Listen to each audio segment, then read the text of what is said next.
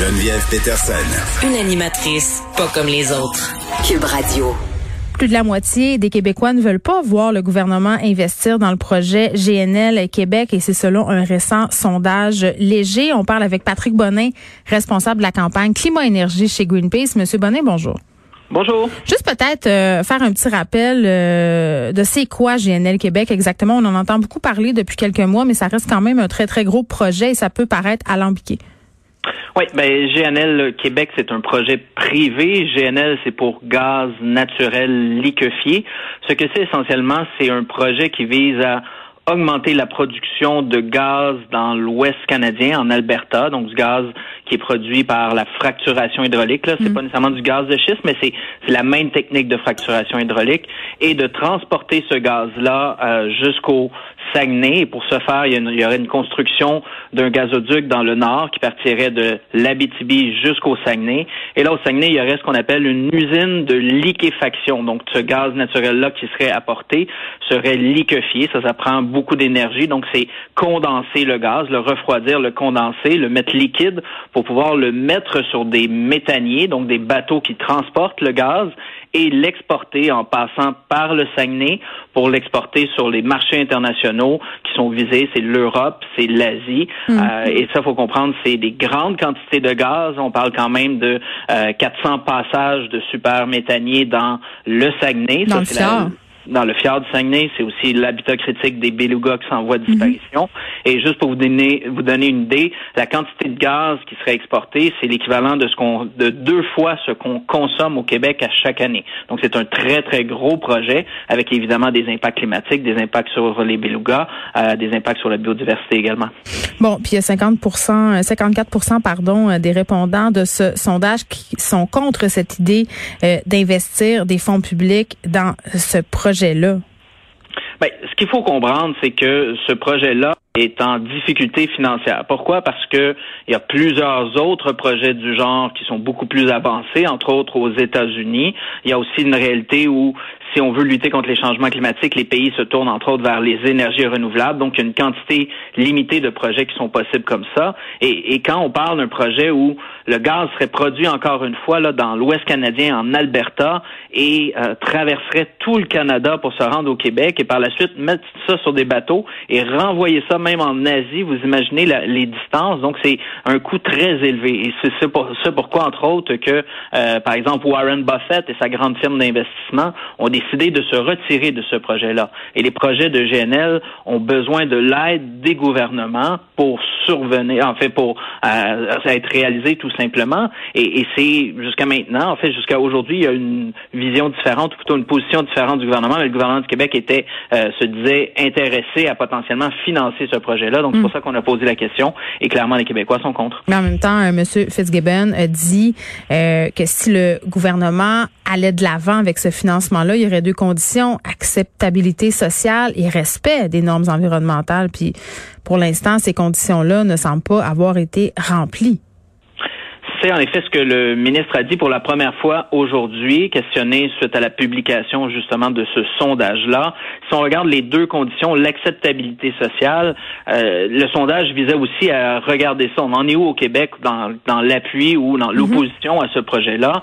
Et ce qu'on se rend compte, c'est qu'il y a à peine un tiers des Québécoises et des Québécois qui sont favorables au projet, alors que près de la moitié sont opposés. Et quand on regarde dans les gens qui sont plus convaincus, là, soit les, les très favorables, ben, il y en a à peine euh, 10 comparativement aux très défavorables qui sont deux fois plus élevés. Donc, il n'y a clairement pas d'acceptabilité sociale, qui est une mm. des conditions du gouvernement. Et la deuxième condition, c'est est-ce que c'est un projet qui passe la barre d'un point de vue environnemental? Mm. Là, le projet a été amené devant le Bureau d'audience publique en environnement, le BAP, qui évalue le projet. Il va donner son rapport le, 13 janvier au gouvernement, qui aura deux semaines pour le rendre public.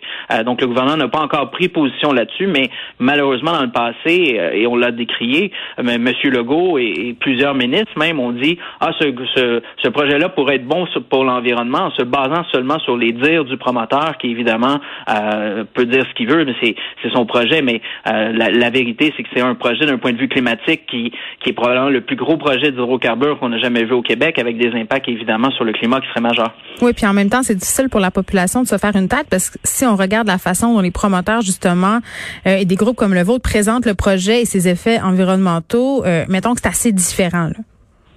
Ben, non seulement c'est différent et euh, c'est euh, c'est complètement une question d'intérêt. Je, je vous cacherai pas que pour nous il y a deux enjeux majeurs. Un, c'est l'impact climatique de ce projet-là. Si vous produisez euh, du gaz supplémentaire par facturation dans l'Ouest canadien, vous l'exportez pendant 25 ans. C'est ça ce projet, c'est 25 ans là. Mm-hmm. Quand on regarde en termes d'émissions de gaz à effet de serre, pour le projet en entier, là, pour produire le gaz, pour le transporter et pour le brûler à la suite, ben c'est 50 millions de tonnes par année de CO2. C'est quoi 50 millions de tonnes?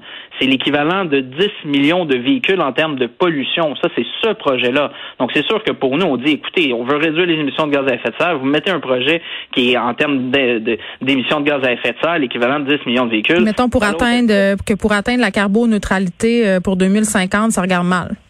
Ben, non seulement ça regarde mal, mais les scientifiques nous disent qu'il faut réduire à peu près de 30 la, consommation de gaz dans le monde hmm. d'ici 10 ans, d'ici 2030. Donc évidemment, ce, genre de projet-là, pour nous, ça cadre pas avec l'accord de Paris, à moins qu'on on, s'en foute complètement de l'accord de Paris et de limiter le réchauffement planétaire.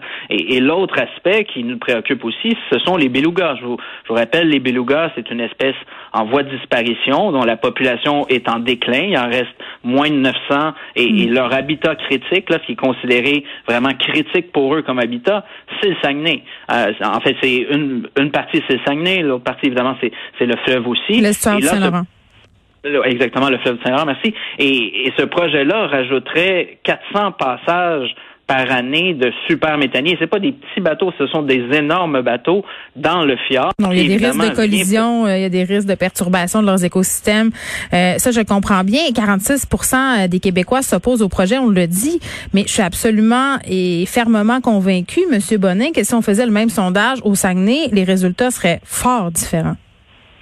Ben, c'est certain qu'on on sait tous, là, ces, ces entreprises-là ont d'énormes moyens au niveau des relations publiques, au niveau des communications, et même le gouvernement est tombé dans le panneau. En mais ils donnent des jobs aussi, M. Bonin. C'est ça qu'on oublie souvent. Là. Les gens des régions, euh, ils veulent ces jobs-là. Mais ben, évidemment, il y aurait des jobs, mais le gros de ces jobs-là, en fait, le gros des retombées financières de ce mm. projet-là, irait une fois qu'il s'est construit dans l'Ouest canadien pour la production du gaz. Ça, ça c'est ce que l'entreprise ne dit pas. Évidemment que les gens veulent des jobs et on n'est pas contre les jobs. Par contre, ce qu'on veut, c'est des jobs qui ne vont pas à l'encontre de l'environnement, des jobs, des vrais jobs dont les gens vont pouvoir être fiers, bien mm. payés, mais qui vont pas détruire l'habitat, qui vont pas nuire aux touristes, qui vont pas nuire à la biodiversité, qui vont pas nuire au climat planétaire. Et il y en a une panoplie qui pourrait être faite et, clairement, c'est c'est pas le genre de projet qu'on peut se permettre de mettre en place en 2020 quand on quand même le gouvernement Legault a reconnu qu'il y a une urgence climatique qui dit que je ne pourrai pas regarder mes enfants dans les yeux si je fais rien sur les changements climatiques.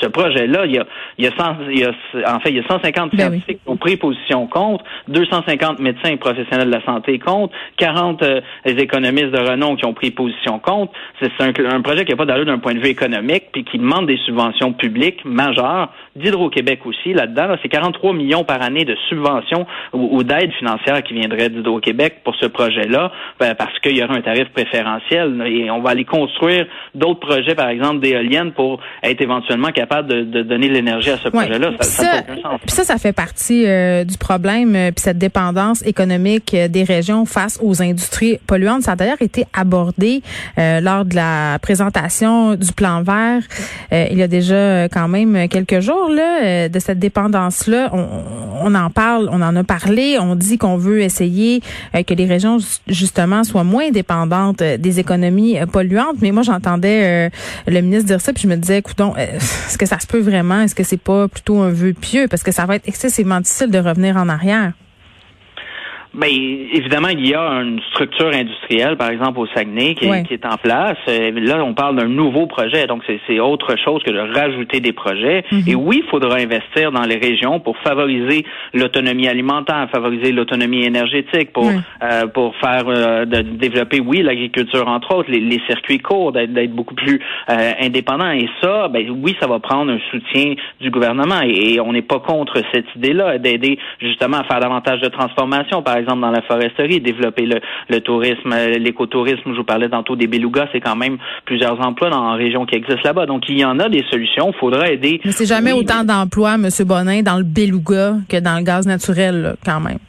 Je ben, en fait, c'est beaucoup plus d'emplois dans l'industrie touristique actuellement et l'industrie des baleines qu'il y en aurait à temps plein une fois que ce projet-là va être construit. Là, ça c'est certain. À court terme, vous avez de la construction et, on se mettra pas la tête dans le sable. C'est sûr que la construction à court terme, ça amène des emplois. Mais est-ce que ces emplois-là vont être là par la suite? Non. Donc ce sera. Mm. Et quand je parle de 43 millions par année, ça c'est juste les, les avantages financiers pour l'achat d'électricité à tarif préférentiel. Là, et il y aura même pas 43 jobs à temps plein qui vont être dans cette usine-là. Donc on parle de. C'est ça. Fait qu'est-ce que ça vaut C'est ça. Est-ce que ça vaut vraiment la peine de sacrifier euh, toute l'écologie, l'environnement d'une région pour ça? Moi, je pense que poser la question, c'est de répondre. Patrick Bonnet, merci, qui est responsable de la campagne climat-énergie chez Greenpeace. On se parlait du projet GNL Québec récent sondage léger qui révèle que pour moins de 46% des Québécois s'opposent au projet.